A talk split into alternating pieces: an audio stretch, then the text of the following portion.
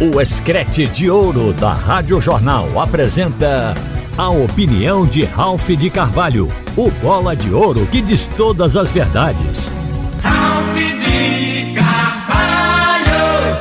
Minha gente, sexta e sábado, as duas equipes que nos representam na Copa do Nordeste jogaram e, ao vencerem os seus jogos e apresentando um futebol que a gente vai falar sobre isso agora, evidentemente que elas reagiram na competição. O esporte, depois de perder na estreia para o Bahia, ele teve, sem dúvida, uma recuperação muito boa diante do 13 na virada por 2 a 1. Um. Mas eu fiquei atento ao que disse o treinador o Mariano Souza no final do jogo, porque o objetivo é entender o que o treinador pretende e como ele vai fazer para que a equipe dele jogue o melhor futebol e possa se classificar e ganhar a competição. Ele disse o seguinte: que contra o 13 a equipe mostrou domínio controle sobre o adversário e está em consolidação quanto a princípios de jogo. E quando perguntado sobre escalar esse ou aquele jogador, ele diz que a escalação sempre vai estar vinculada ao treinamento, ao rendimento que ele pode observar dos jogadores e o perfil do adversário. Ele quis dizer que faz um estudo do adversário e observa no seu treinamento. Isso dá a entender que não é projeto dele, Mariano Sosso, ter uma equipe fixa com 11 titulares. Ele disse uma coisa que vale lembrar aqui, que a força desse projeto desportivo se encontra no coletivo e no modelo de jogo, independente de quais os jogadores que sejam escalados para executar o modelo. Acho que é uma visão correta, porém tem hora e momento mais propício para executar esse plano. Eu creio que será quando o desempenho dos atletas atingir o ápice, quando eles estiverem nivelados, porque tem muitos jogadores ainda no esporte com condicionamento físico abaixo. E aí gera também a falta de condicionamento técnico, de evolução técnica.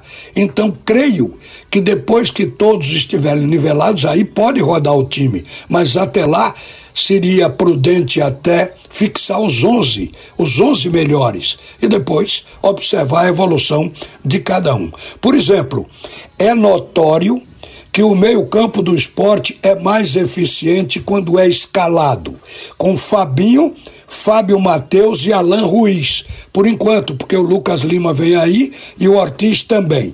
Na sexta-feira, ele, Sosso, começou no seu meio-campo com Felipe, Lucas André e Pedro Vilhena.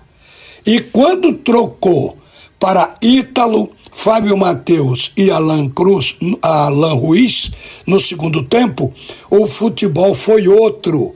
Embora com Fabinho e não Ítalo, eu acho que pudesse até ficar melhor.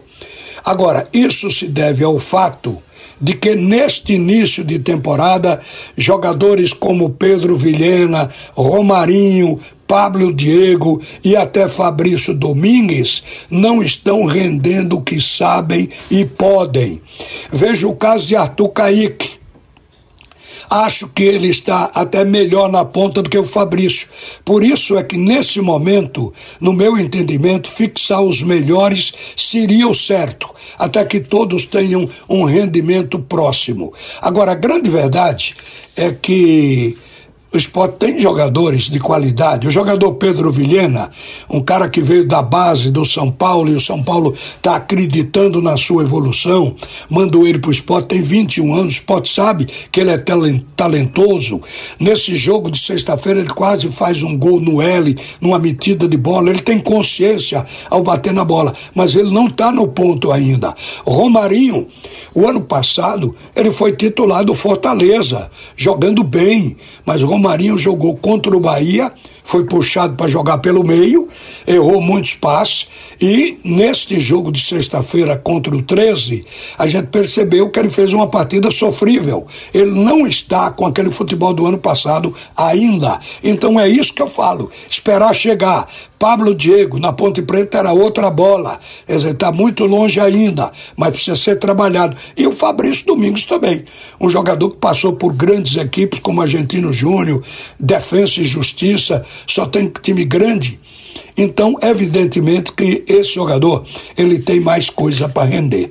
Outro dia também, eu fiz um comentário aqui falando de que os grandes times, os treinadores brasileiros e os europeus principalmente, eles hoje separam 16, 18 jogadores no mesmo nível, são equipes que podem, porque tem grana para investir, e eles rodam esses jogadores porque essas equipes participam de múltiplas competições.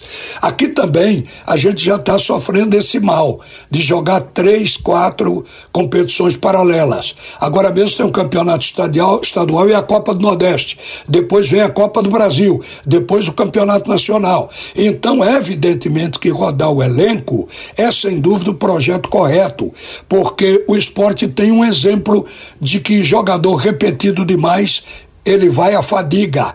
O ano passado, o Enderson Moreira, por falta exatamente de um elenco grande, com qualidade em todos os jogadores, ele fixou 11 titulares no esporte e segurou até os jogadores começarem a ter contusões, a terem que ser sacados do time e o time do esporte caiu, oscilou para baixo. E a gente viu que na reta final ele saiu do G4 e não teve mais pernas, não teve punch para voltar.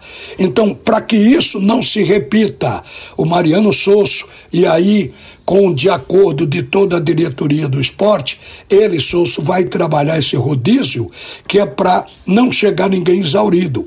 E estando os jogadores no mesmo nível, o time não vai sentir quando tirar um e colocar outro. Então, o projeto é bom. O que eu estou alegando é que no momento tem jogador muito abaixo e por isso, quando roda, a gente sente. O esporte fez, por exemplo, o segundo tempo muito melhor do que o primeiro. É uma prova evidente disso que a gente vem falando.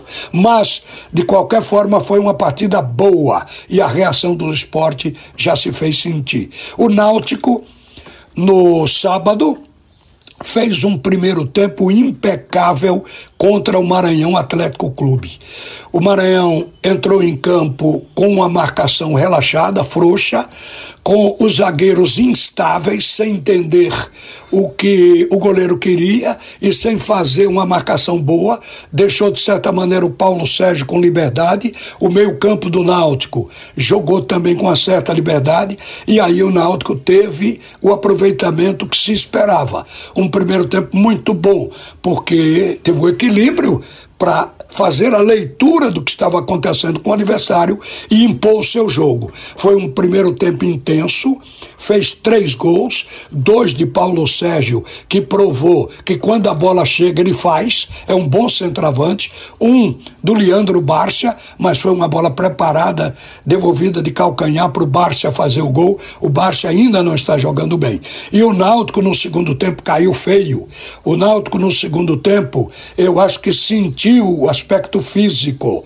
O time baixou as linhas, recuou para tentar jogar no futebol reativo, mas não tinha contra-ataque.